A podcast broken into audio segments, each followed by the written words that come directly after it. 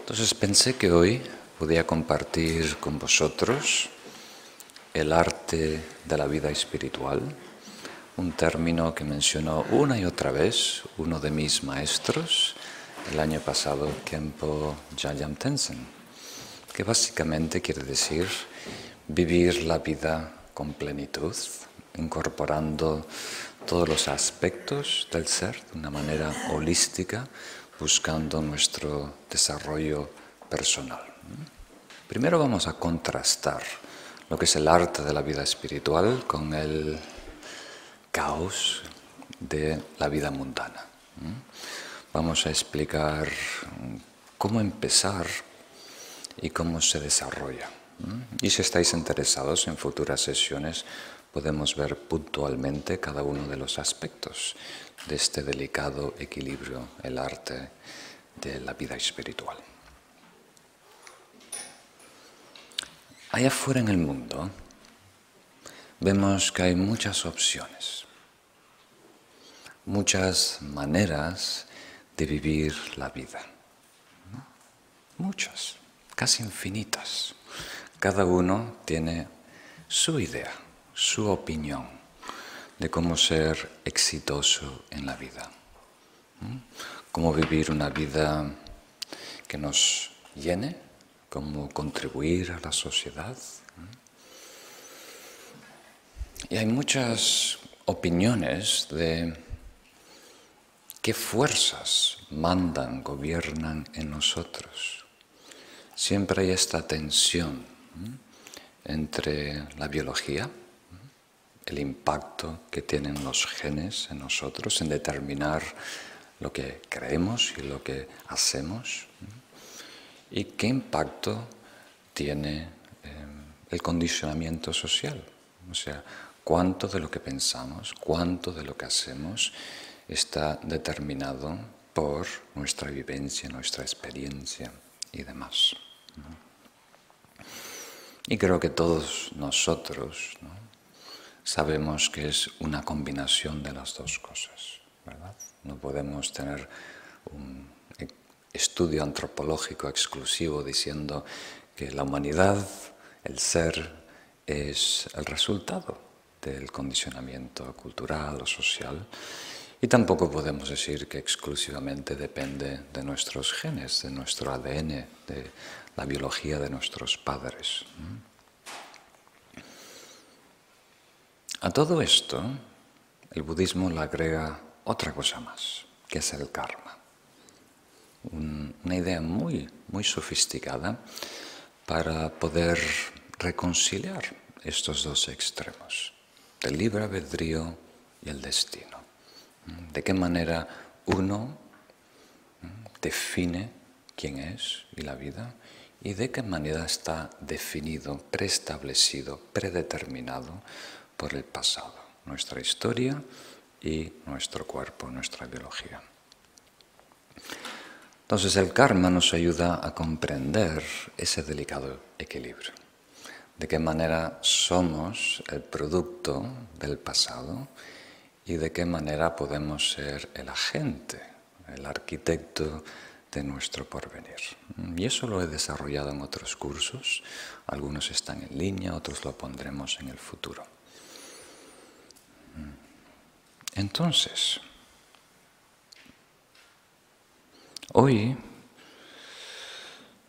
tratamos de ir un paso más y tratar de encontrar el quid de la cuestión, como dicen en Chile, la razón por la cual empleamos estas estrategias. A fin y al cabo, ¿qué buscamos? Y vais a ver que todos los grandes maestros, como su santidad Dalai Lama, a mi derecha, su santidad Sakatrizin, a mi izquierda, suelen empezar sus discursos, sus charlas públicas, recordándonos que al fin y al cabo lo que queremos es ser feliz. Lo desarrollamos con ideas y palabras muy grandes y sofisticadas, pero al fin y al cabo queremos paz, satisfacción, plenitud y felicidad. Y queremos alejarnos de todo lo que choque, de todo lo que estorbe, de todo lo que moleste esa satisfacción. Entonces podemos decir que toda la historia humana, todos los seres, todos nuestros antepasados y todas las personas que vemos hoy en día en el mundo tienen el mismo anhelo primario. La misma energía nos mueve a todos, esa búsqueda de la felicidad. Y se me viene a la mente una imagen de alguien que tiene una venda, o sea, a ciegas está palpando, tratando de encontrar felicidad en la vida. Porque si observamos nuestra vida y la vida de nuestros amigos y familiares, no vemos muchos ejemplos de alguien en plenitud, alguien en plena satisfacción. Siempre hay roces, siempre hay estrés, siempre hay algo de caos, de inquietud, de mucho sufrimiento. No solo físico, mucho estrés y sufrimiento mental. Entonces, la analogía clásica en el budismo es que estamos soñando, estamos dormidos y estamos soñando, de una manera muy cómoda que nos cuesta despertar. Tenemos un pijama muy grueso, una sábana de esas que me regalaron ahora unas sábanas de invierno. Tenemos una manta, un endredón, Estamos tan calentitos que nos conformamos con soñar, vivir un cuento de quienes somos. Y basado en esta analogía, la propuesta budista es despertar. Despertar a la realidad de quienes somos. Descubrir y experimentar la verdad. En vez de vivir un reflejo un sueño, despertar. Entonces, si tuviéramos que elegir una frase, una fórmula, un lema, una palabra para describir lo que es la vida, lo que es el camino espiritual, es despertar. Buda quiere decir despertar, iluminarnos, descubrir quiénes somos. Entonces, hoy en día, esa verdad, esa naturaleza, está obstruida por velos emocionales y conceptuales. Siguiendo esta analogía de estar en la cama muy, abrigadito, la manta o el edredón, vamos a empezar por fuera, representa nuestros patrones conductuales. ¿Verdad? Estamos muy automatizados tenemos hábitos y costumbres que, no, que arrastramos. Reaccionamos muchas veces sin pensar. Y después la manta representa los estados mentales, aflictivos, emociones negativas. Eso no nos deja ver, descubrir quiénes somos. Y a la vez, estos estados aflictivos, estas emociones negativas, están proyectadas, impulsadas por nuestro egocentrismo. Esa es la sábana. ¿Mm? Egocentrismo aquí quiere decir un exagerado enfoque en nosotros mismos. Tenemos que cuidar de nosotros, tenemos que preocuparnos por nuestro bienestar, pero lo llevamos a un punto muy exagerado, muy distorsionado, que nos hace tan temerosos, nos hace tan reactivos. Todo lo que pasa tiene que ver con nosotros. Y eso es lo que produce las emociones negativas. Y después vamos al pijama. El pijama es el propio ego, el falso yo. Esta identidad, este mito que hemos desarrollado para enmascarar el vacío existencial.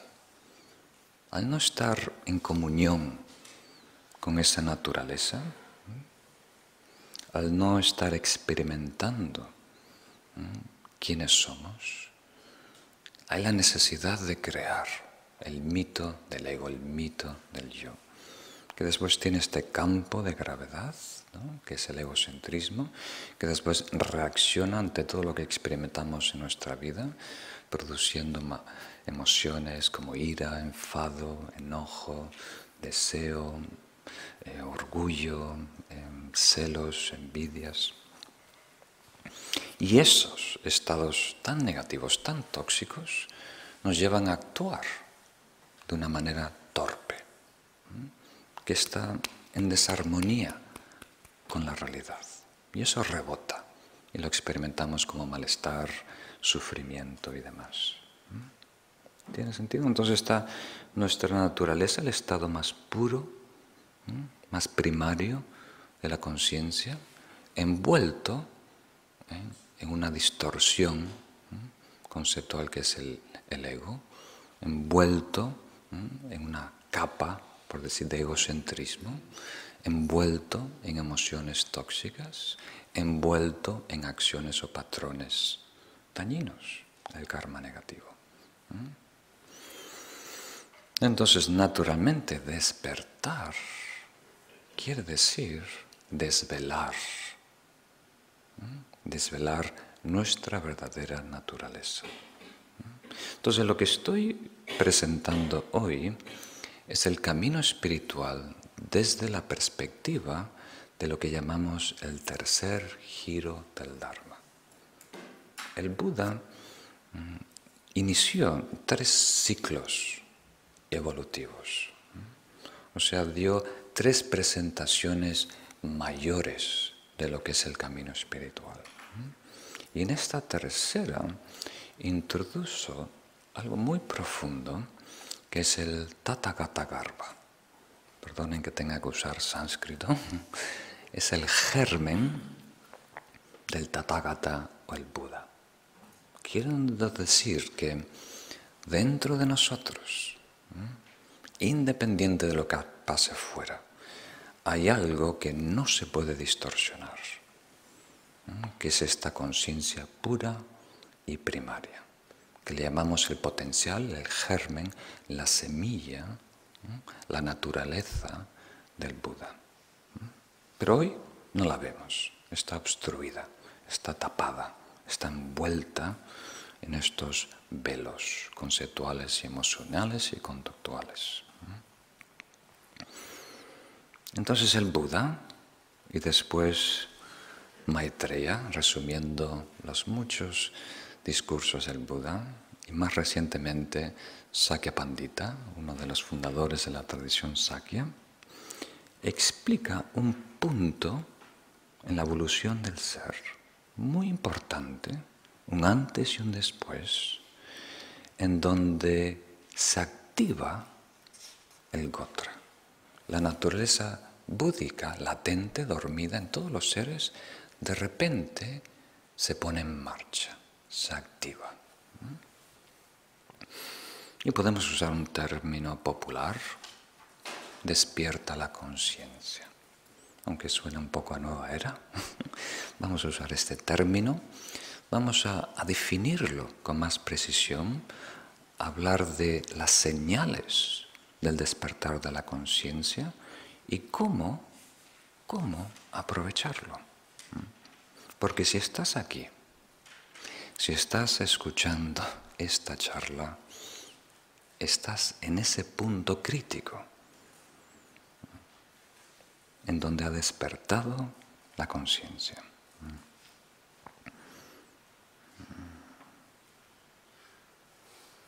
Entonces vamos a desmistificarlo. Sakka Pandita dice que hay cuatro señales que el gota se ha activado o que nuestra conciencia ha despertado. Primero en breve, después cada uno en más detalle. Despierta en aquellos que de repente tienen una inclinación a la virtud, actuar virtuosamente, a tener una conducta sana, a ser generosos, tener cierta ética. El despertar de la conciencia también puede ocurrir en aquellos que desarrollan paciencia, una tolerancia natural a todo lo que acontece en la vida, que cada vez es más exigente. También ocurren aquellos que de repente tienen empatía natural, compasión por otros seres se preocupan de una manera natural, no condicionada, no solo por su familia, de una manera natural por otros seres.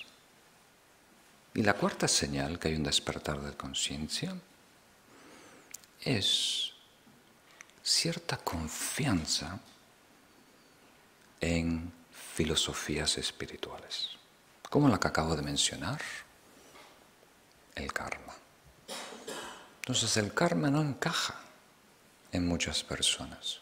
Si partimos de un paradigma materialista, donde solo existe la materia, entonces el karma no tiene mucho sentido.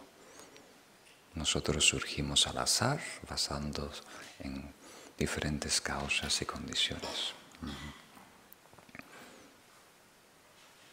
Entonces, Vamos a definir un poquito cada uno de ellos, pero primero vamos a vincularlos con los velos, ¿verdad? Porque cada uno de ellos está, como diríamos, mm, relacionado con uno de los velos que obstruye esa naturaleza. Casi, casi por decir que cuando un rayo de luz logra penetrar uno de los velos, el ego, el egocentrismo, eh, las emociones negativas o la conducta tóxica, se manifiesta, se presenta en la vida como una de estas cuatro señales. Entonces, vamos a empezar de afuera hacia adentro, de lo burdo a lo sutil. Cuando logramos quebrar el velo de los patrones conductuales, eso se va a manifestar como ética. Ya no seguimos a ciegas un patrón, una norma. Nosotros empezamos a elegir qué hacemos, qué decimos, adoptar una ética personal ser dueños de nosotros mismos, mandar sobre nosotros. Entonces la persona que tiene cierto dominio, que no simplemente reacciona por lo que pasa ahí en la vida, que no siga ciega los patrones antiguos, que tiene cierta claridad y discernimiento de cómo debe se comportar, cómo debe actuar, que tiene esa inclinación a ser virtuoso, tener una vida sana, ser una persona buena y sana en términos simples, eso es una señal que el cuarto velo, el velo conductual, se ha quebrado. Y la persona tiene acceso a la luz, aunque limitado, tiene acceso a empezar el desarrollo consciente. O sea, para tenerlo claro, por si hay algunas dudas, cuando hablamos de antes y después, del despertar del Gotra, del abrir de la conciencia, el despertar de la conciencia, estamos hablando del comienzo del desarrollo consciente, de la evolución consciente. Ya no estamos empujados por las condiciones, por la sociedad, por la familia, estamos nosotros iniciando un movimiento, un proyecto de desarrollo. ¿Tiene sentido? Y eso es muy raro de ver en el mundo hasta hoy en día, en el mejor momento de la historia humana. Entonces, la primera señal es esta inclinación a lo virtuoso. La segunda es paciencia, tolerancia. En términos amplios, equilibrio psicológico, donde la mente tiene cierta resiliencia, puede tolerar cambios bruscos en la vida. Personas que, que no hacen lo que tú quieres, que no se comportan como tú esperabas. La persona que tiene ese nivel de equilibrio, ese nivel de fortitud psicológica, ese nivel de paciencia, está simultáneamente abriendo una brecha en esta tercer capa o velo que son las emociones tóxicas, los estados aflictivos del ser. Es una clara indicación del despertar de la conciencia.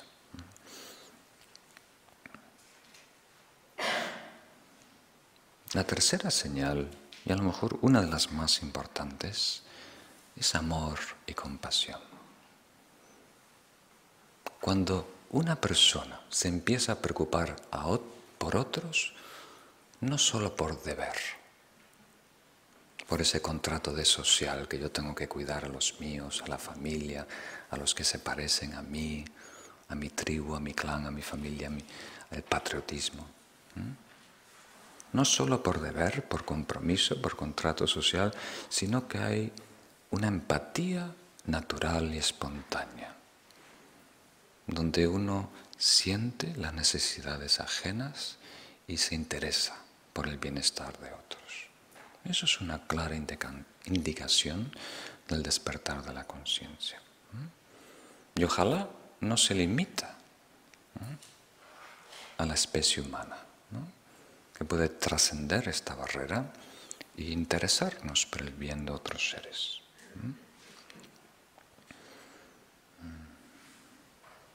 ¿Mm? ¿Tiene sentido?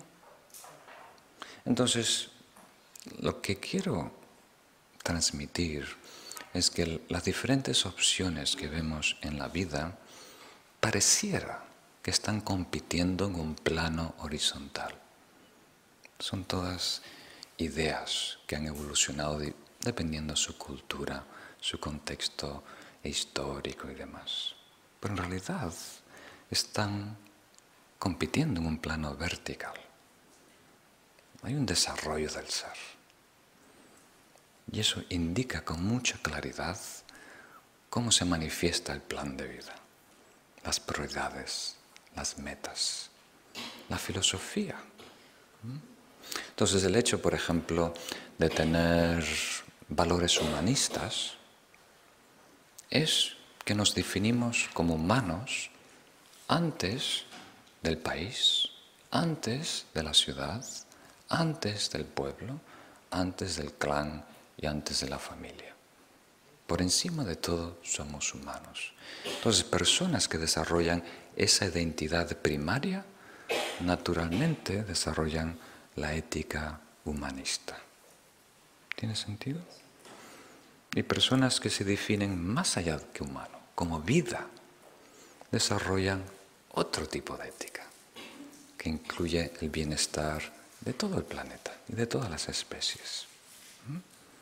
¿Mm? Entonces, eso es una pista para comprender que cómo nosotros definimos el ser, el ego, va a determinar nuestros valores, nuestra ética, nuestra filosofía de vida y demás.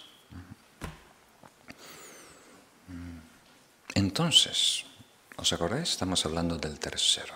La tercera señal es compasión, interés por el bienestar de otros. Y esto está vinculado con el egocentrismo, ¿verdad? Cuando el egocentrismo empieza a rajarse, empieza a despertar el altruismo, el interés natural por otros seres. Y eso es una clara indicación del despertar de la conciencia. Y el cuarto velo, el más denso, es la ignorancia, la confusión de no saber exactamente quiénes somos. Y es más, reemplazada por un mito que requiere mucho mantenimiento, pero es un mito del yo. Y cuando eso empieza a quebrar, empezamos a tener afinidad por valores espirituales, por filosofías espirituales, como la idea del karma, por ejemplo, la idea de la interdependencia. ¿Tiene sentido?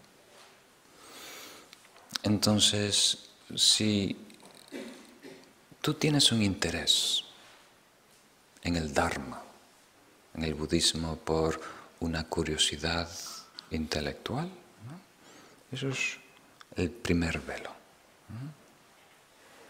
Si tienes interés en el Dharma para desarrollar y abrir tu corazón, ese es el segundo velo. Si tienes interés en el Dharma porque quieres meditar y reconoces el potencial humano que a través de la meditación podemos elevar nuestro estado, ese es el tercer velo. Y si valoramos la ética, la disciplina, la moralidad, ¿no? ese es el cuarto velo. Y todos sirven, todos valen, todo es un aspecto clave del despertar de la conciencia. ¿Tiene sentido? Entonces, ahí tenemos una pista enorme de lo que es el camino espiritual y lo que es el desarrollo personal. Tiene que incluir estas cuatro disciplinas. Llámelo como llámalo. Si quieres esta tradición o esta tradición tibetana, usar el sánscrito, usar el pali, o una tradición completamente secular y moderna. Debe necesariamente atender estos cuatro aspectos básicos, cardinales del ser, para que el desarrollo sea genuino y sostenible. Y eso, queridos amigos, es el arte de la, el arte de la vida espiritual, que incluye una, con equilibrio estos cuatro aspectos vitales del ser.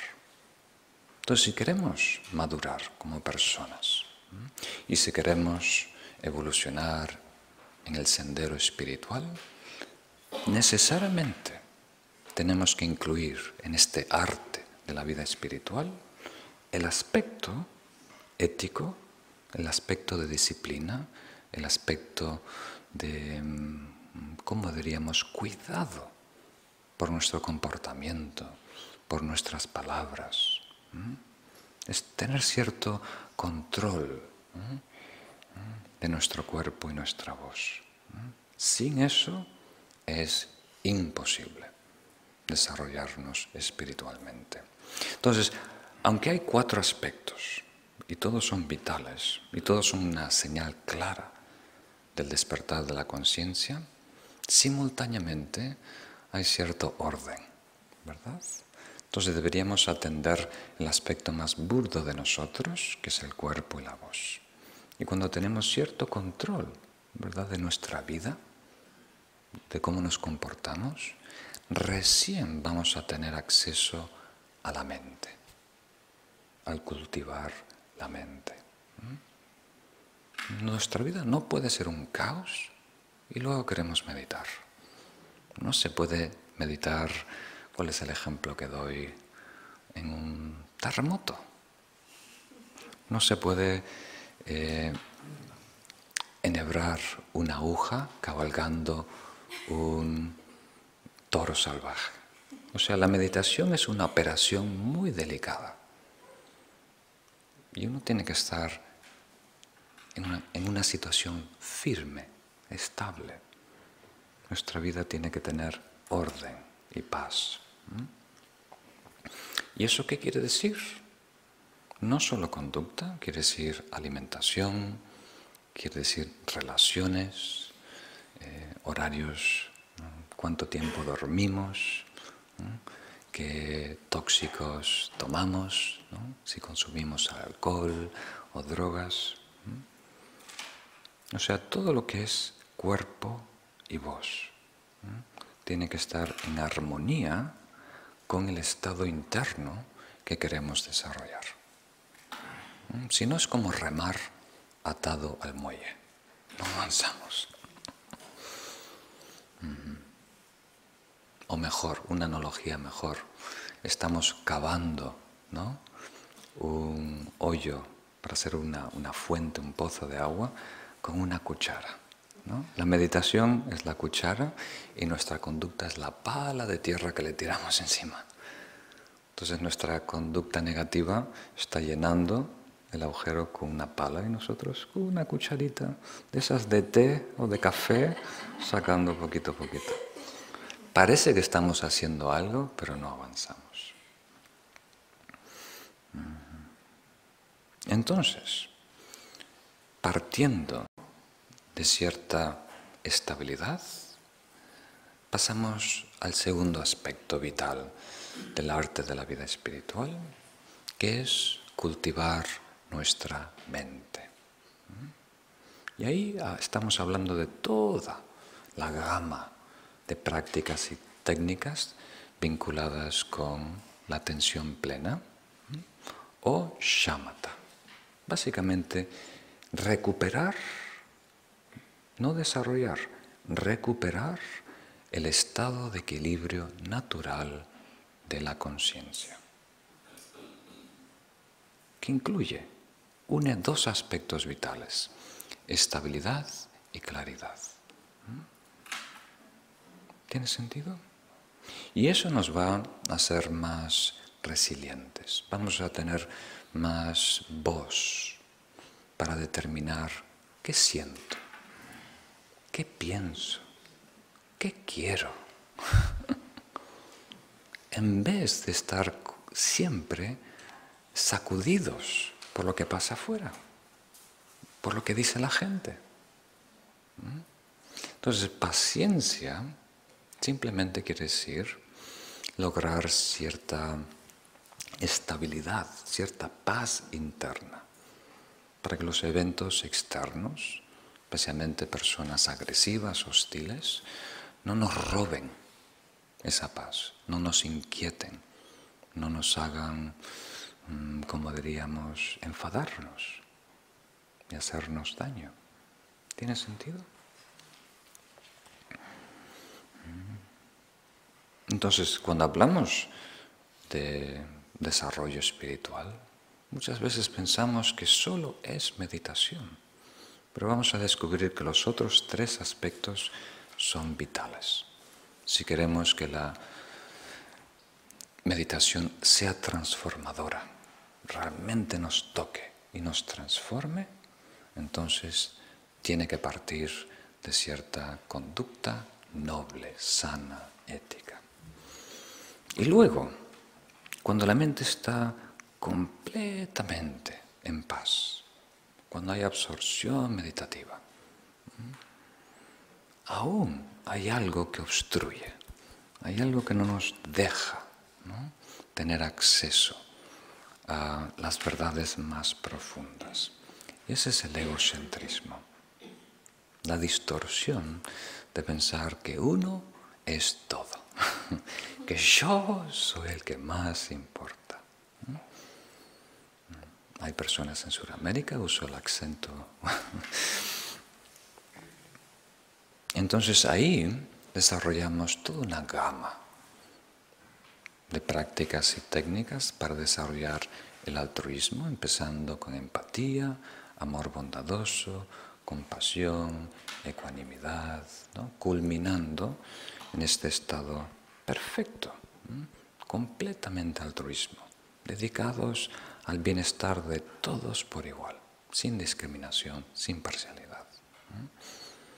Y ese estado por sí solo nos lleva al borde de la verdad, casi induce el estado no dual, empieza a borrar esas fronteras y barreras que nos separan el uno del otro. Conceptos, abstracciones mentales. ¿Mm? Y luego viene el tercer, y, perdón, el cuarto aspecto, el velos la ignorancia, el mito del ego, ¿verdad? ¿Mm? Y la práctica o la gama de disciplina que atiende a este velo es la sabiduría. ¿Mm? La sabiduría es un paso consciente, la aproximación a la verdad. Tiene tres pasos. El intelectual, la comprensión, el estudio. Tiene la segunda fase de la reflexión y la contemplación. Y tiene la tercera fase de la experiencia. Realmente lo que nos va a transformar, honestamente, es la experiencia de la verdad, objetiva y subjetiva. No nos debemos conformar hasta no tener experiencia de quiénes somos. ¿Mm? ¿Tiene sentido? Necesitamos conocimiento, recibir enseñanzas, leer libros, necesitamos procesar esos datos, armar el rompecabezas, ¿Mm? pero después tenemos que dar pasos conscientes, determinados, a desvelar quiénes somos. Y es inquietante. Por eso tenemos que tener el apoyo, la preparación del amor y la compasión. ¿Mm? Muy bien. ¿Mm? Entonces, si estáis interesados en futuras sesiones, podemos ver cada uno de estas cuatro disciplinas para tener una vida en equilibrio, para desarrollar el arte de la vida espiritual, cómo conscientemente desarrollar ética, disciplina en nuestra vida. Y luego, cómo conscientemente ¿eh? domar la mente, ¿eh? lograr este equilibrio entre estabilidad y lucidez. Y luego, cómo conscientemente abrir nuestro corazón, poquito a poquito interesarnos por el bienestar de otros hasta eliminar toda distorsión, toda parcialidad. Y finalmente, cómo poquito a poquito descubrir quién realmente somos, cómo realmente existimos, qué es la naturaleza de los fenómenos. Y no es todo nada blanco y negro. Solo dar un paso a esa dirección ya trae enorme beneficio. Ya nos ayuda a despertar de la pesadilla. Antes usé el ejemplo de sueño, pero es una pesadilla. Estamos revolcándonos debajo de esto, el pijama, las sábanas, la manta, endredón. Nos hacemos tanto daño sin darnos cuenta. Nos torturamos mentalmente una y otra vez. Culpamos a los demás. Entonces, esto no quiere decir que no hay problemas en el mundo. Hay muchos problemas, ¿verdad? Hay fuerzas, como diríamos, políticas que causan daño hay fuerzas económicas que causan daño, hay químicos que causan daño, hay todo tipo de mm, impacto ambiental sobre el ser, sobre el individuo, sobre el humano. Pero tenemos que admitir que muchas de esas cosas no están bajo nuestro control, ¿verdad? Y tenemos que admitir que afectan de manera diferente a diferentes personas. Entonces, aunque es una realidad externa, objetiva, no es determinante. Lo determinante es el desarrollo personal. Entonces, os invito a explorar este bello camino que ha trazado el Buda un camino no solo profundo, no solo muy vasto y amplio, que incluye todos los aspectos del ser holístico, sino que también es muy eficaz, muy pragmático. No depende de fe ciega. Uno simplemente da pasos coherentes, conscientes hacia el despertar. Y cada paso nos da más libertad. ¿Mm? Eliminar, aunque sea un poquito, esta capa, este velo de la conducta o los patrones conductuales, ya nos da libertad ¿Mm? de saber cómo comportarnos, qué es más ventajoso para mí y para los demás a largo plazo. Sacar de nosotros el miedo del egocentrismo, ¿no? Eh, donde estamos tan necesitados. Nos da tanta fortaleza. Nos ayuda a no estar comprometidos a reaccionar de una manera predecible ante las críticas y las alabanzas de los demás. Si pudiéramos liberarnos de ese miedo, seríamos mucho más audaces de ser quien realmente debemos ser. Pero ahora tenemos tanto miedo que siempre estamos tratando de complacer a alguien para que nos quiera y nos dé mimos para sentirnos mejor. Mal negocio. Entonces, ¿por dónde empezar? ¿Verdad?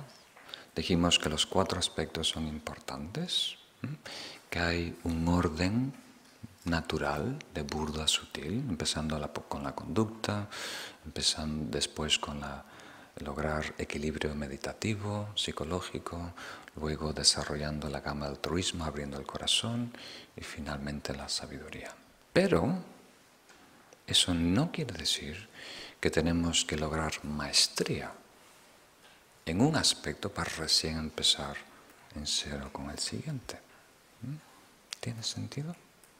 Pero si queremos sentir un cambio palpable en nuestra vida, empezar con la conducta. Organiza tu día, organiza tu vida. ¿Mm? ¿Mm? Elige mejor tus amigos, lo que ves en la televisión, lo que comes, lo que tomas. Eso va a tener un impacto enorme e inmediato en quienes somos, lo que sentimos, nuestro estado interno. Ahora no mandamos suficiente en nosotros y en nuestra vida. ¿Tiene sentido? Y luego, la meditación.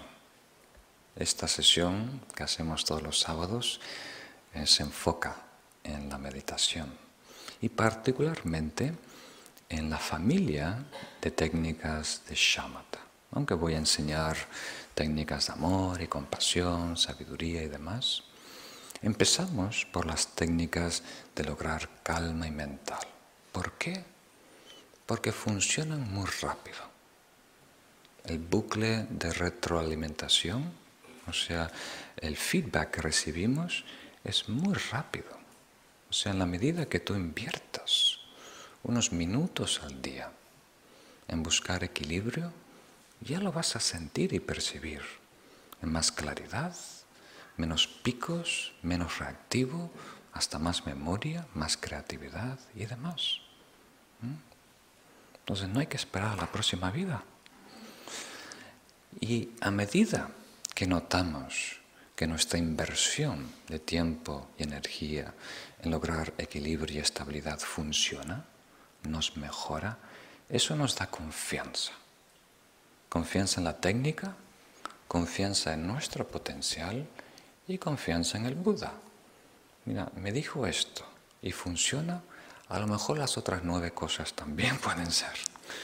Y eso nos da cierta más confianza a explorar las otras dimensiones del camino espiritual que son más místicas, que no son tan lineal en la relación y causa y efecto. Entonces, la propuesta es esta, invertir 20 a 30 minutos todos los días en entrenar la mente. De la misma manera que alguien va a un gimnasio, ¿no? hacer deporte, entrenar el cuerpo, deberíamos conscientemente entrenar la mente. y empezando por equilibrio. Atención es un poco limitado, vamos a hablar más de equilibrio mental. ¿Mm? ¿Tiene sentido? Bueno, entonces, antes de irme por las ramas y empezar a hablar de muchos detalles, quería escuchar un poquito de vosotros para ver si este esquema general tiene sentido. Si eh, con la descripción que he hecho habéis podido armar el mapa mental.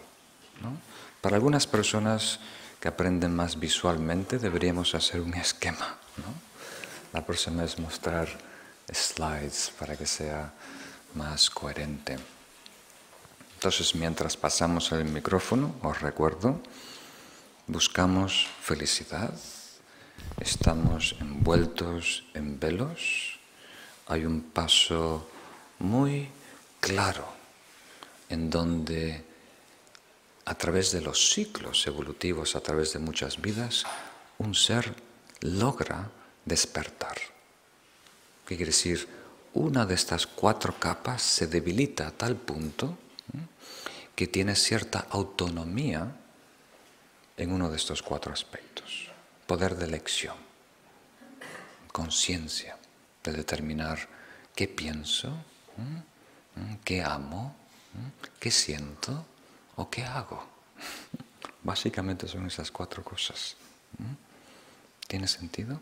Y ahí tenemos una bellísima y rara oportunidad de dar un salto evolutivo, de crecer y madurar conscientemente. Y no depender que toda la sociedad evolucione para permitirnos. ¿Tiene sentido? Muy bien. Buenas tardes, Lama. Buenas tardes. Una pregunta. Has hablado de la interdependencia entre estos cuatro velos que hay, que tenemos que ir eliminando. ¿Podrías explicar eh, los doce eslabones de la interdependencia para que los pudiéramos entender? Los doce eslabones de la interdependencia sí es una manera tradicional en el Dharma de explicar, como diríamos, el karma, el desarrollo del ser, pero lleva mucho tiempo. No lo puedo resumir en cinco minutos. Vamos a desarrollar una clase completa sobre eso y voy a dar un resumen este próximo miércoles, que alguien me lo pidió, en el contexto del karma, pero necesito por lo menos una hora, una hora y media para dar una idea vaga. Es algo bastante complicado. Eh, pero en resumen, eh, todo parte de la ignorancia. De no, eh, ignorancia aquí es engañoso, quiere decir una confusión, un aislamiento, un alejamiento de nuestra verdadera naturaleza. Y eso produce agitación, produce ruido, produce movimiento, produce karma, que nos lleva al tercero que es conciencia, que produce formas, que produce sentidos, interactuamos, se produce contacto, hay sensaciones y esas sensaciones por nuestra debilidad y, reactividad produce eh, ansia y produce aferramiento y eso nos lleva al devenir. El devenir luego crea la existencia, envejecimiento y finalmente muerte. Entonces hay que, hay que explicarlo. Pero vamos a hablar de una fase crítica de estos dos eslabones, que es eh, la sensación. Y esto nos ayuda a entender la relación entre el egocentrismo y las emociones. Muy vital el Buda dedicó muchas enseñanzas a explicar y a señalar la importancia de las sensaciones. Hoy en día pensamos que somos adultos en un país democrático y que podemos hacer lo que queramos cuando queramos. Y lo expresamos de esa manera. A mí me apetece hoy ir al centro budista a las 5 y meditar. Y toda nuestra vida tiene la sensación de que sale de nosotros, que nosotros somos el agente, que nosotros estamos decidiendo conscientemente. Pero si somos honestos, casi todo en nuestra vida que parece una decisión es realmente una sensación que nos encanta. Encanta quiere decir que nos hechiza. Nos hechiza. Entonces vamos a explicar. Aquí sensación, estamos usando esta palabra de una manera técnica. Está hablando de un proceso mental psicológico muy particular. No es término genérico en castellano, estamos hablando de un proceso mental muy particular, que vamos a explicarlo en breve. Y si estáis interesados, en detalle más adelante. Detrás de toda cognición, de toda percepción, de toda experiencia del mundo a través de los cinco sentidos, e incluso la mente, el sexto, cuando hay contacto entre un objeto visual con la facultad de vista, se produce conciencia visual. Estamos conscientes de. Y sin darnos cuenta. Aquí no sé lo que es, solo hay color y forma. Estamos hablando de cruda y desnuda cognición visual, ¿verdad? Entonces, inmediatamente detrás de esa cognición hay una sensación grata, desagradable o neutral, que es raramente detectada por nuestra conciencia burda. Estamos con tanto ruido, con tanta velocidad, este milisegundo no lo detectamos, pasa por debajo del radar. Pero nuestro sistema operador lo detecta. Entonces, si la sensación es grata, ay, qué té más rico me prepararon, tiene miel. Mm. Entonces, antes de saber que es té con miel, la lengua tiene contacto con ese líquido y produce conciencia eh, de ese sabor. Inmediatamente después hay una sensación grata, dulce, grata, dulce, grata, dulce, grata. Y eso hace que yo haga, ah, que me incline hacia eso, que crea ansia. Mira, voy a tomar un poco más. Mm. Y lo voy a acercar un poquito, que nadie me lo toque. Esto es mío, ¿eh? Cuidado. Entonces, hoy en día, muchos de los productos en el supermercado tienen azúcar agregado. Hasta cosas como sopa instantánea, que no requiere endulzante, le agregan azúcar nosotros no lo detectamos, pero el cuerpo sí. Y nos engancha a ese producto. ¿Tiene sentido? Entonces, y causa mucho daño. Entonces, no debería producir, como diríamos, este anhelo, este aferramiento automático. Pero al estar tan necesitados, el egocentrismo nos hace tan necesitados, tan mi, mi, mi, mi, mi, mi, mi, que si hay algo dulce, quiero que sea mío. Y si hay algo desagradable, no lo quiero, aléjalo, quítalo de aquí, fuera, asco. ¿Mm? Entonces, esas reacciones primarias ante las sensaciones producen las dos respuestas emocionales primarias, apego y aversión. Apego y aversión. Apego y aversión. Y si ahí se desencadena un proceso de juicio, de valorización, hasta que llegamos a decir, esto es bueno, esto es mío y lo quiero. Y una vez que damos ese paso, muchas veces no lo elaboramos con palabras, es algo emocional, una respuesta. Se cristaliza. Ese aferramiento se, se cristaliza con una dependencia. Ese es el décimo paso que le llamamos devenir, que se representa como una mujer embarazada. No se ha manifestado, pero está ahí, en el vientre. Entonces, no se ha manifestado mi adicción al té con miel, pero si veo a alguien por ahí ofreciendo una bandeja té con miel, yo voy a decir, yo, yo, yo, yo, para mí antes que Gerardo, para mí antes de Dalila. Yo lo merezco más, yo lo necesito más. ¿Te acuerdas que yo te dije que quería? Entonces, nos hace exageradamente atraídos a algo. Buscamos la felicidad en ese algo. ¿Tiene sentido?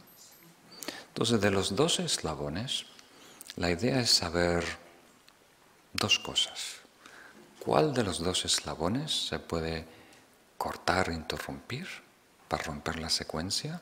O ir paso por paso, marcha atrás. Y uno de ellos, como tengo poco tiempo, a lo mejor el más crítico para mencionar a, nuestro nivel ahora, es este paso de la sensación, el séptimo eslabón. ¿Tiene sentido? Entonces la meditación va a ayudar a desacelerar, desacelerar los procesos mentales para poder eh, detectar las sensaciones. Y uno elige, mira, esto es agradable, pero ¿me conviene? Esto es desagradable, pero a lo mejor es bueno. Entonces ahora no, no aprovechamos la inteligencia y la sabiduría que tenemos.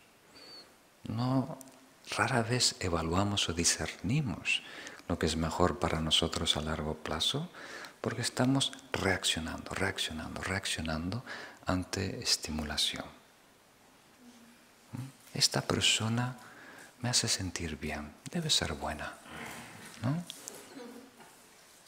Entonces, si alguien nos mima, nos atiende, es chistoso, simpático, debe ser buena persona, me conviene estar con esta persona. Pero si otra persona te inquieta, te dice alguna verdad incómoda, ah, esto no me gusta, esta persona es mala. Entonces, casi todas nuestras decisiones en la vida hoy en día, al nivel que operamos, son reacciones a nivel de sensación. Y toda nuestra sabiduría queda desperdiciada. Entonces la meditación va a ser una ayuda enorme en detectar este proceso mental y no dejar que mande sobre nosotros, valorarlo por lo que es. ¿Tiene sentido? Muy bien. Entonces sí, to be continued. Hablaremos más sobre los doce eslabones de la interdependencia o esta secuencia de causa y efecto que produce la experiencia y también las reencarnaciones.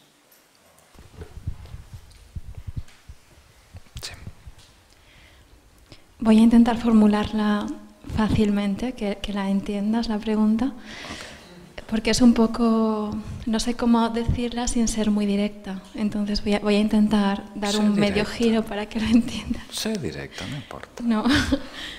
A ver, la pregunta es algo que llevo como un año dándole vueltas y no le encuentro el sentido, ¿vale? ahora mismo a esto. Eh, ¿Cuál es la utilidad del celibato en el camino espiritual?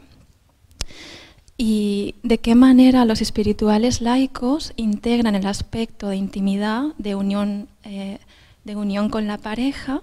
¿De qué manera lo ven para, para, integrarlo espiritualmente y que no sea un aspecto egocéntrico de placer sensual y ya está. No sé si se entiende bien la pregunta. Pues eh, eso fue bastante directo. muy bien, sí, está muy, muy claro, muy claro. No hay, no hay duda de lo que querías decir, muy bien. Entonces, es importante comprender que el problema no está fuera de nosotros. No deberíamos culpar a el whisky. No deberíamos culpar al billete de 100 euros. No deberíamos culpar al lingote de oro. Cuando se pelean tres hermanas, no deberíamos culpar la herencia, el papel y la firma. ¿Mm? ¿Tiene sentido? Entonces, eh, nunca deberíamos culpar el sexo tampoco. Pero al mismo tiempo, tenemos que saber nuestras limitaciones y más que limitaciones, nuestras vulnerabilidades. No debilidades, vulnerabilidades. ¿Tiene sentido? Entonces, una persona que se está recuperando del, del alcohol, del alcoholismo, que tiene ya ese estado, esa enfermedad por vida, le van a recomendar, no vayas al bar, no frecuentes los bares y más, no te asocies con tus antiguos amigos. ¿Verdad? Y también alguien que deja de fumar, por ejemplo, muchos de mis amigos espirituales están tratando de dejar de fumar, pero después acompañan a personas que fuman y sin darse cuenta un día tienen un petillo, un cigarro entre los dedos. ¿Cómo pasa eso? Por asociación, por cercanía. ¿Tiene sentido? Entonces, tenemos que medirnos. ¿En qué etapa de mi vida estoy? ¿Y qué cosas, objetos y personas debo respetar. Respetar quiere decir, debo distanciarme para que no produzcan en mí adicción o ira. Adicción o ira principalmente, ¿no? ¿Tiene sentido? No es una solución el hecho de tener distancia, ¿verdad?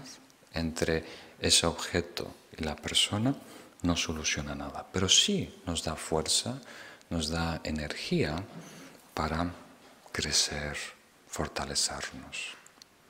Entonces es una pregunta muy importante y yo la suelo, porque no, no solo por la pregunta, sino por lo que introduce. ¿no? Está de alguna manera introduciendo eh, el primer aspecto de la disciplina, que es distancia. Y yo la describo normalmente con el ejemplo clásico tibetano de cueva. ¿Os acordáis? Cueva, valle cementerio. Cueva, valle y cementerio.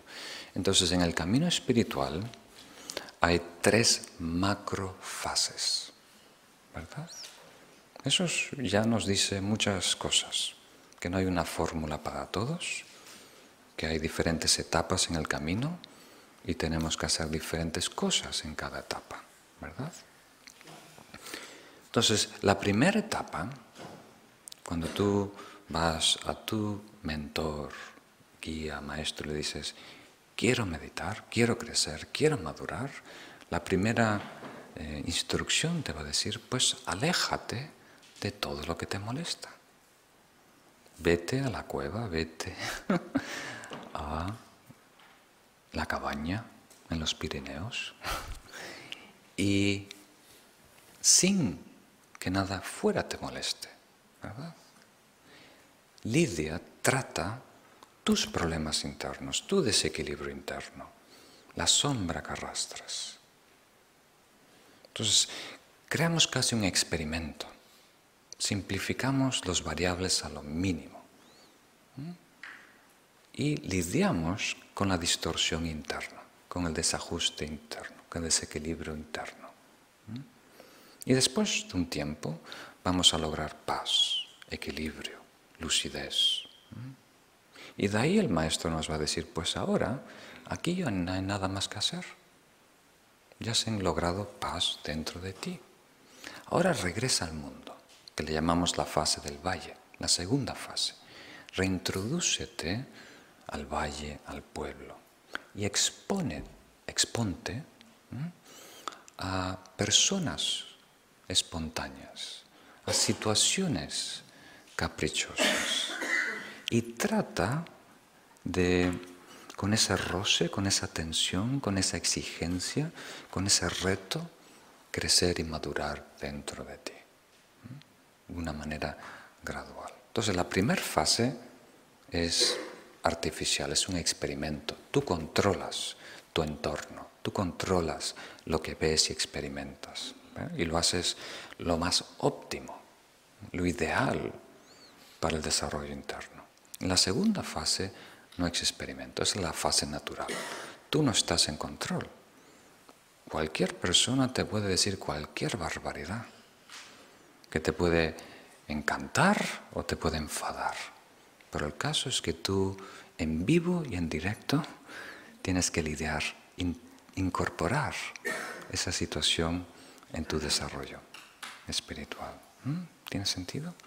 En cierto momento el practicante logra equilibrio en esa situación natural y espontánea.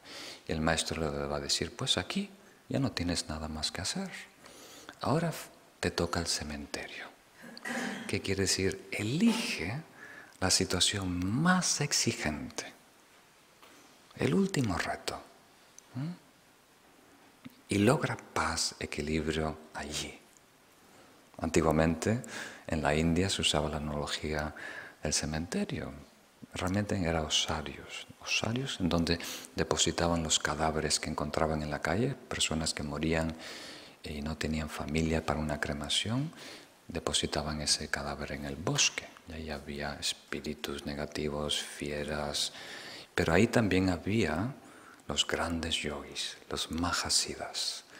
Era la última meditación que tenían que hacer, superar y transmutar lo más negativo que pueda haber. ¿Tiene sentido? ¿Y eso qué quiere decir para nosotros? Pues hay tres macroetapas en el camino espiritual, pero simultáneamente estas tres etapas también existen en micro fases en relación a algo o alguien. Entonces, si hay una persona que no puedes ayudar y que esa persona te supera, con esa persona estás en la fase cueva te tienes que alejar. ¿Verdad? Cuando logres cierto equilibrio dentro de ti, fortaleza, te puedes exponer naturalmente, ir a la misma fiesta que va a estar esa persona. Y se sienta en una mesa de ahí, pasan por ahí, la saludas de vez en cuando, todo bien. En la tercera fase, cuando ya estás con más equilibrio, te sientas a propósito al lado de esa persona y entablas una conversación. ¿Tiene sentido? Entonces el ejemplo para darnos una idea que uso yo es de un restaurante. Las tres microetapas en un restaurante. ¿Cuál es la etapa cueva? Pues miras el menú, eliges eh, tu plato favorito y algo simple que no pueden arruinar. Algo muy simple, eh, tortilla, con pimientos de padrón. Seguro que me va a encantar. Fácil imposible. Y es, eh, quiere decir que estás en la fase cueva con la comida. Tú estás eligiendo algo seguro que te va a gustar. La fase valle, ¿cuál es? En el restaurante. ¿Te acuerdas? ¿Qué pide el mozo por ti? Sí, le pides al, al mozo, sorpréndeme, trae lo que tú quieras lo que tú piensas. ¿no? Y lo que te pone el mozo delante se tiene que convertir en tu plato favorito, de ahora en adelante. Ese es el trabajo espiritual. ¿no? ¿Y la fase de cementerio cuál es? Lo que menos te gusta. Si eliges en el menú a propósito la comida que menos te gusta. Hígado con remolacha y algo más, ¿no? Y eso de ahora en adelante tiene que ser tu plato favorito. ¿Tiene sentido? ¿Captan la idea? Entonces, en el camino espiritual tenemos que medirnos, tenemos que situarnos, tenemos que saber cuánto exponernos. ¿Mm? Entonces, con ese contexto, ahora regresamos a tu pregunta, ¿no? ¿De qué manera nos debemos eh, relacionar con la sexualidad? Pues eso depende mucho de la etapa en donde tú estás. ¿Tiene sentido? Para algunas personas no hay el más mínimo problema. Están en el valle. O sea, eh, tener una, una relación romántica, amorosa, no afecta no su estado interno. No la aplasta y no la eleva. Coexiste.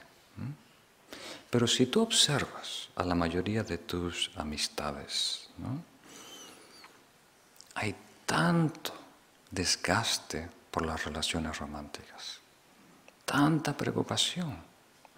Hay cosas que no tienen nada que ver, aparentemente, con la relación amorosa, como ir de compras,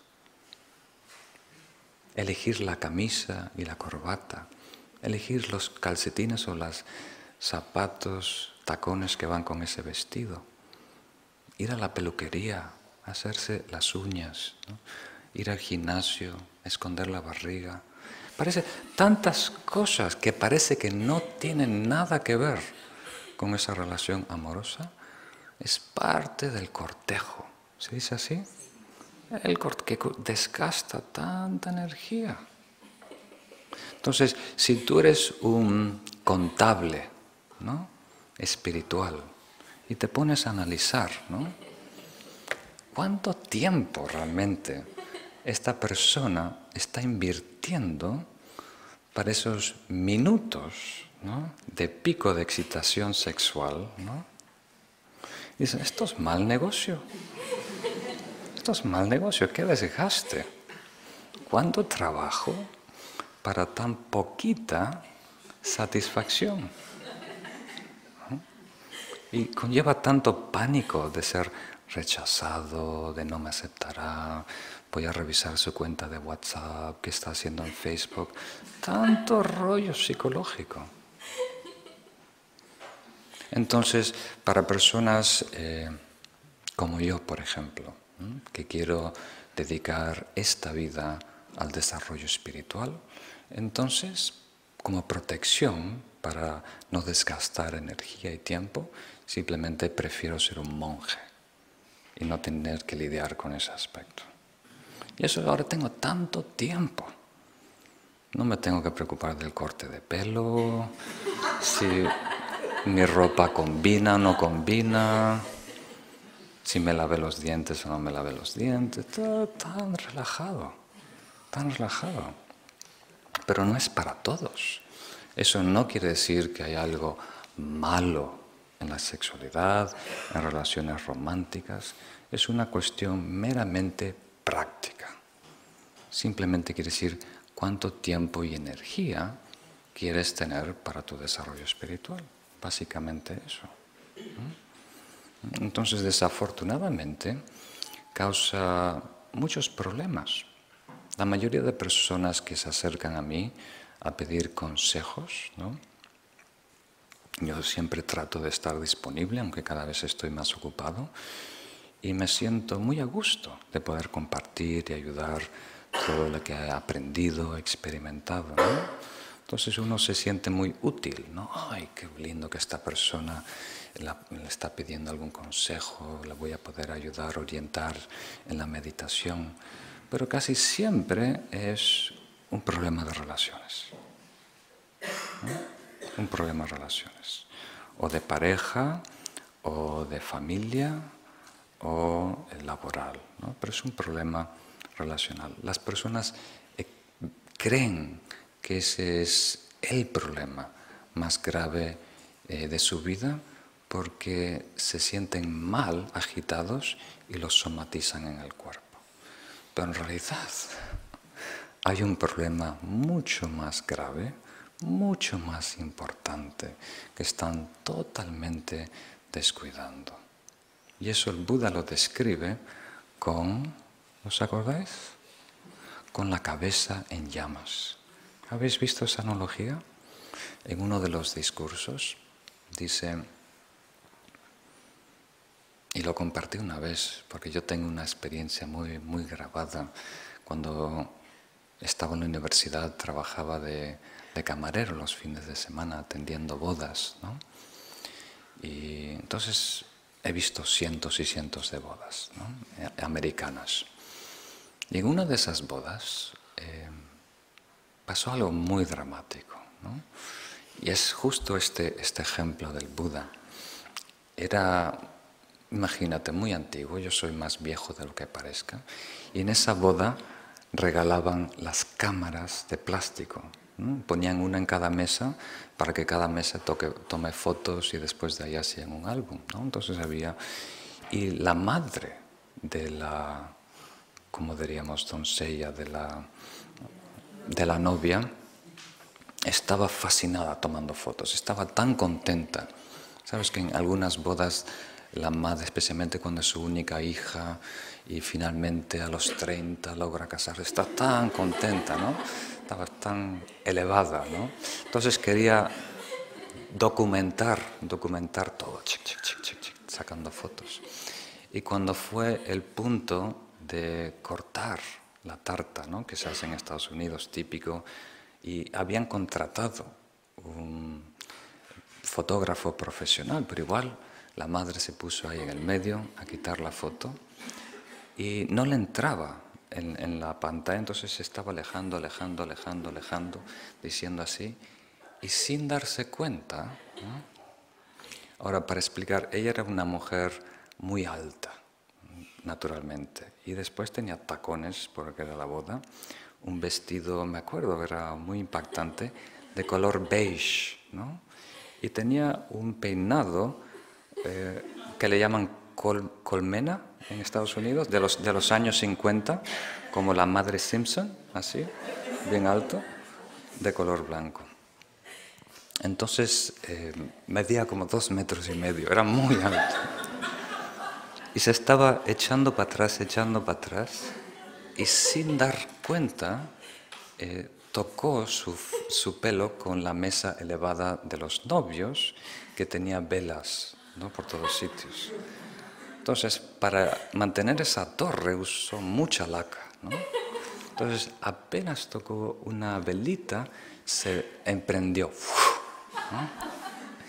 Y como era tan delgadita, parecía una vela, ¿no? una vela gigante. Entonces, todas las personas estaban en shock, ¿no? el novio, la novia, y la única que no sabía era ella. Ella seguía haciendo arrímense, arrímense. De repente salía humo. Por suerte el maitre d estaba muy atento y le tiró una jarra de agua y quedó toda la torre así para acostar. Pero nosotros en la vida no nos damos cuenta que tenemos la cabeza en llamas. Y para los maestros que nos ven, sí, estamos en shock, sorprendidos, que no estamos reconociendo este trauma, este sufrimiento, esta inconsistencia. Y estamos preocupados por pequeñeces, por tonterías. Cuando hay algo grave, no sabemos quiénes somos, no sabemos cómo vivir, no sabemos cómo morir. Eso es grave, eso es importante, eso es fundamental. Entonces, mm, qué respuesta más larga, ¿eh? ¿Dónde te metiste? Entonces tenemos que sabernos eh, medir y exponernos gradualmente a cosas que pueden producir emociones negativas. Por el lado de apego, aferramiento, adicción, y por el lado de enfado, irritación, ira y demás. Entonces nosotros tenemos que elegir de qué manera nos exponemos, y de tener una relación sana, estable, con una persona que amamos es bello. Cuando ocurre, es raro, pero cuando ocurre que dos personas realmente son compatibles y se apoyan mutuamente, es algo bellísimo. Los dos suman más que dos. Dos suman más que dos y se apoyan mutuamente en el camino y en la vida. Es bellísimo. Pero rara vez es así, honestamente. Casi siempre hay una lucha, un tira y afloja. El egocentrismo nos hace muy, muy débiles. Muy bien. Bueno, con eso respondimos todo. Entonces, acabamos, si os parece, con una meditación.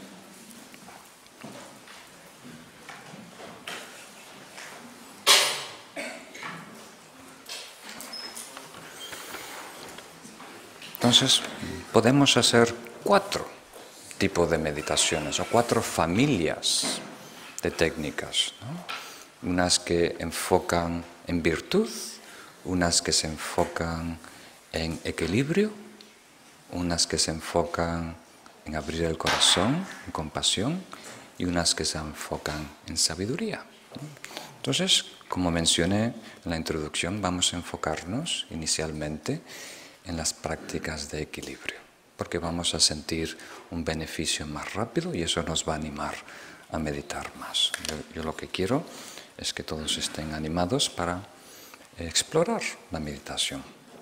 Entonces, vamos a adoptar una postura equilibrada, erguida. Podéis estar en silla, en sofá.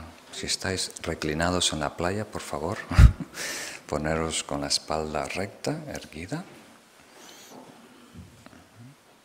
Y si podéis, no sé si notáis que hay un pequeño giro, ¿no? Si bajo mi mentón, mi mejilla, mi pera ligeramente, se eleva el esternón. Entonces, como si el esternón fuera 45 grados y la cabeza baja ligeramente alineando la espina dorsal. Relajamos todos los músculos, incluyendo los músculos faciales, los ojos, los párpados.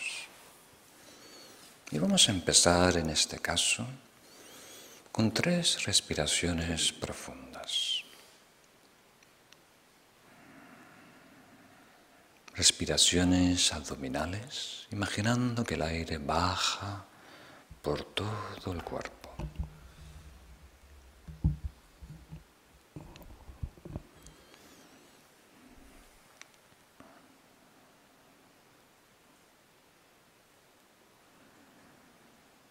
Respiramos profundo y lento. Aire puro y blanco. Que relaja y tranquiliza todo el cuerpo. Al exhalar soltamos toda la tensión muscular todo el estrés atrapado en el cuerpo.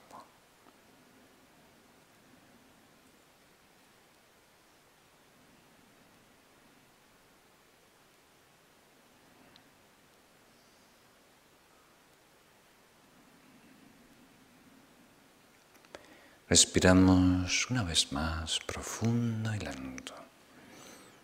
Aire puro y blanco. Que ilumina y despierta la mente. Al exhalar soltamos pesadillas del pasado, preocupaciones sobre el futuro. Liberamos a la mente de toda atadura. La dejamos libre, flotando en el presente como una burbuja en el mar.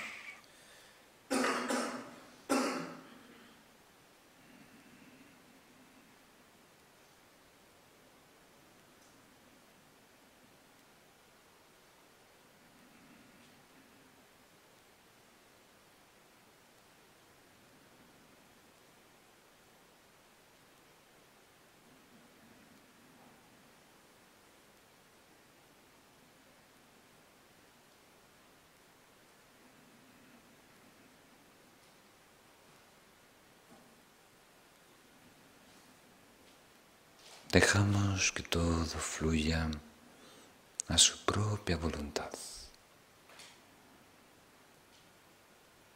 Pensamientos, imágenes, ruidos, todo surge, se acerca, nos toca y se va.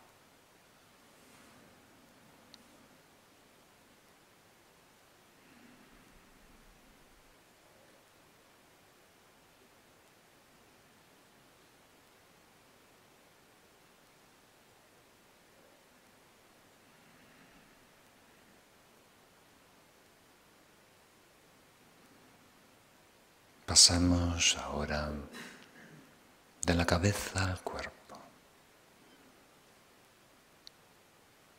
dejando atrás los conceptos, las palabras. Tenemos una sensación de descender, llenando con nuestra mente todo el cuerpo, desde los dedos de los pies a los dedos de las manos, a la coronilla ocupamos, llenamos el cuerpo.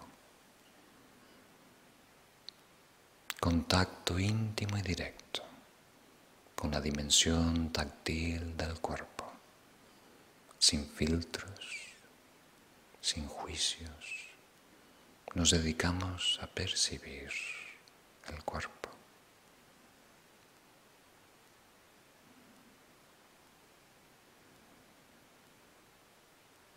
Burda sutil.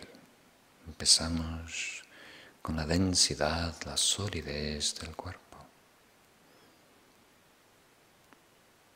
Los músculos que colaboran para mantenernos erguidos, percibiendo y sintiendo el peso del cuerpo sobre el cojín, la silla, el suelo sentimos el contacto, atendemos al peso.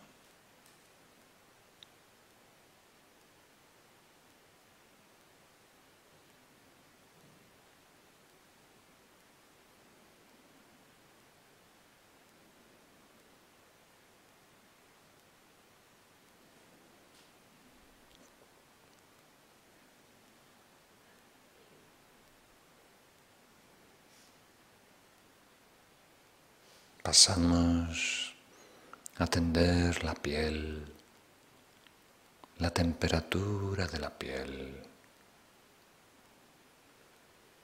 la ropa que llevamos puesto.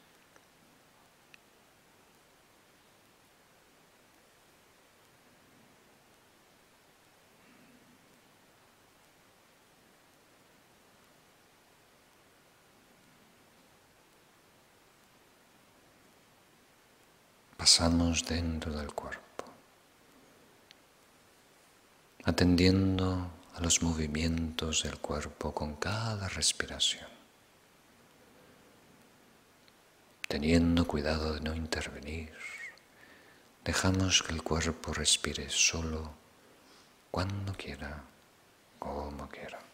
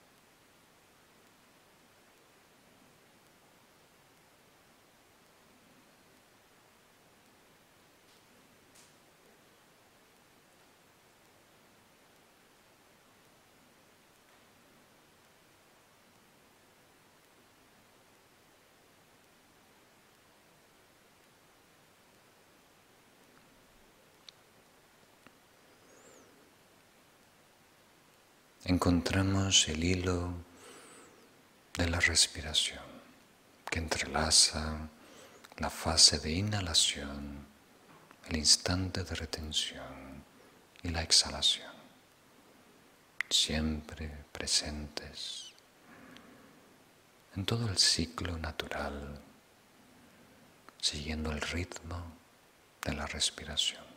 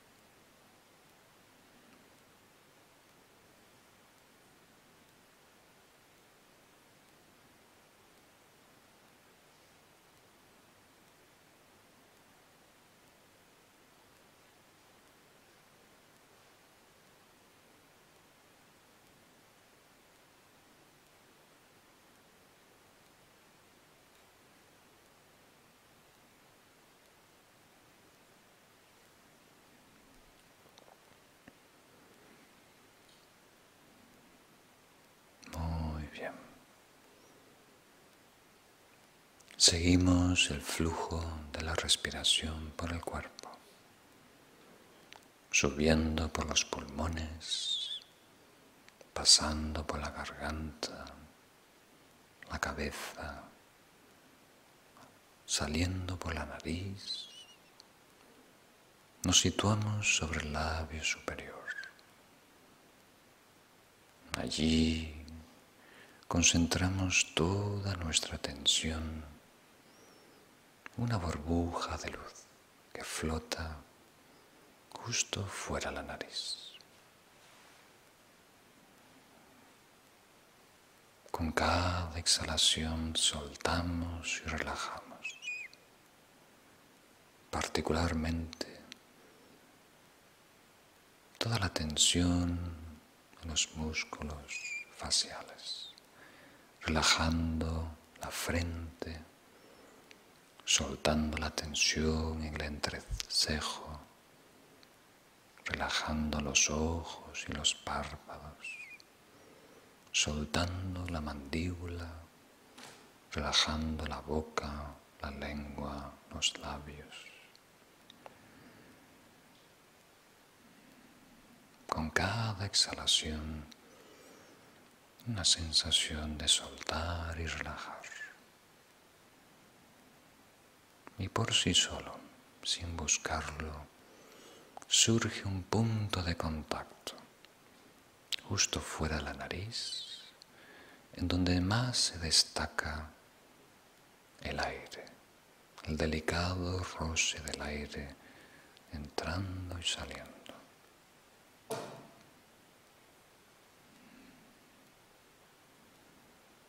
Enfocamos allí toda nuestra atención y energía.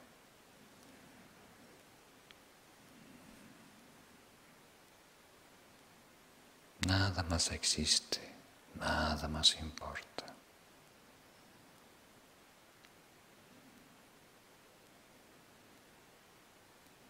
Y para anclar allí nuestra atención, podemos contar en silencio cada inhalación.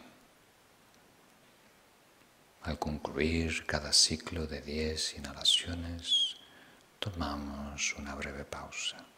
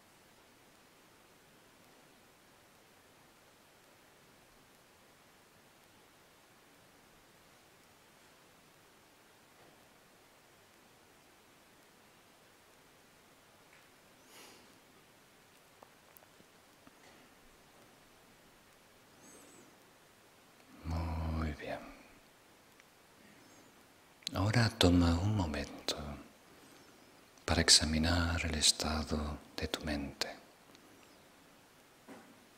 Si la mente está inclinada hacia la laxitud, sopor, o si está inclinada hacia la inquietud, la agitación.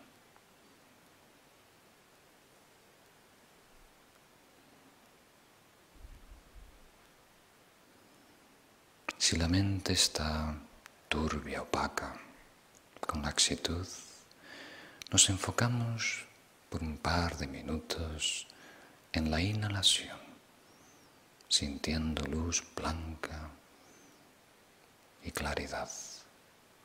Si por contrario la mente está inquieta, nos enfocamos en la exhalación,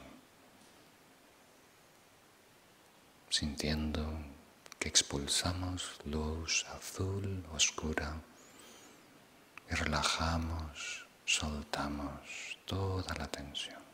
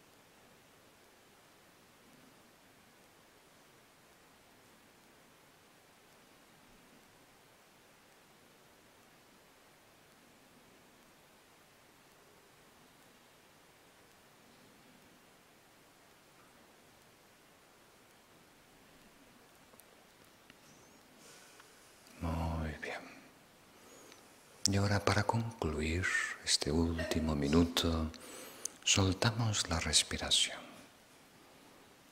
Permanecemos atentos a la mente en sí, a la lucidez o claridad de la mente, dejando que todas las sombras pasen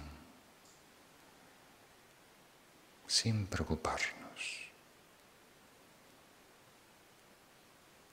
Dejamos que todo surja, se acerque, nos toque y se vaya.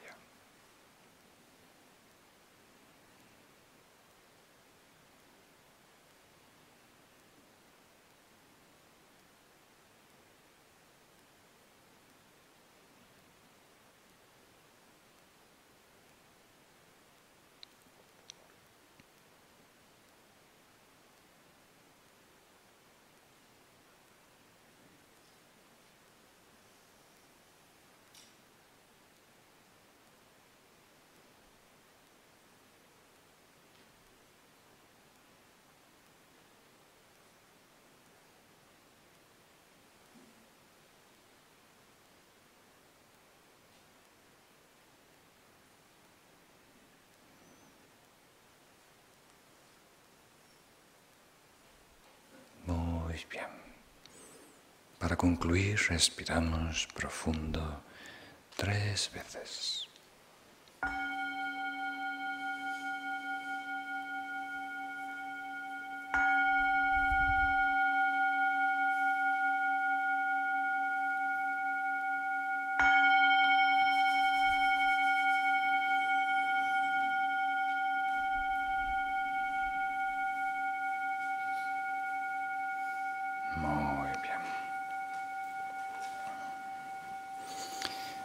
Podemos cerrar la sesión dedicando el mérito. Un deseo altruista, que todo lo positivo de esta jornada, de este día, de esta vida, no se queda aquí, que de alguna manera también beneficie a otros seres. En la página 13, a través de esta alcanzaré el estado del omnisciente y de ese modo superaré todas las limitaciones, pueda librar a los seres del océano la existencia cíclica, donde las olas de nacimiento, vejez, enfermedad y muerte surgen violentamente. Comparto los méritos que he ganado en la práctica del precioso Dharma sagrado, la Gran Vía, para que todos los seres sean dichosos en encontrar enseñanzas puras y genuinas. Con mi poder voy a erradicar completamente todas las fuerzas negativas, las doctrinas extremas, la variedad de enseñanzas falsas y el resto de los males que afligen a los seres. Que todos los seres a lo largo de sus vidas en los mundos obtengan el mérito y la sabiduría y de ese modo se conviertan en tesoro inagotable de todas las cualidades, métodos, sabiduría, asociaciones y. Muy bien, muchas gracias a todos por acompañarme, por ser una audiencia tan paciente. Y ahora os recuerdo que tenemos un poquito de deberes, o por lo menos os animo a seguir practicando esta semana, todos los días unas, unos minutos, si puede ser por la mañana. Muchas gracias. Thank you.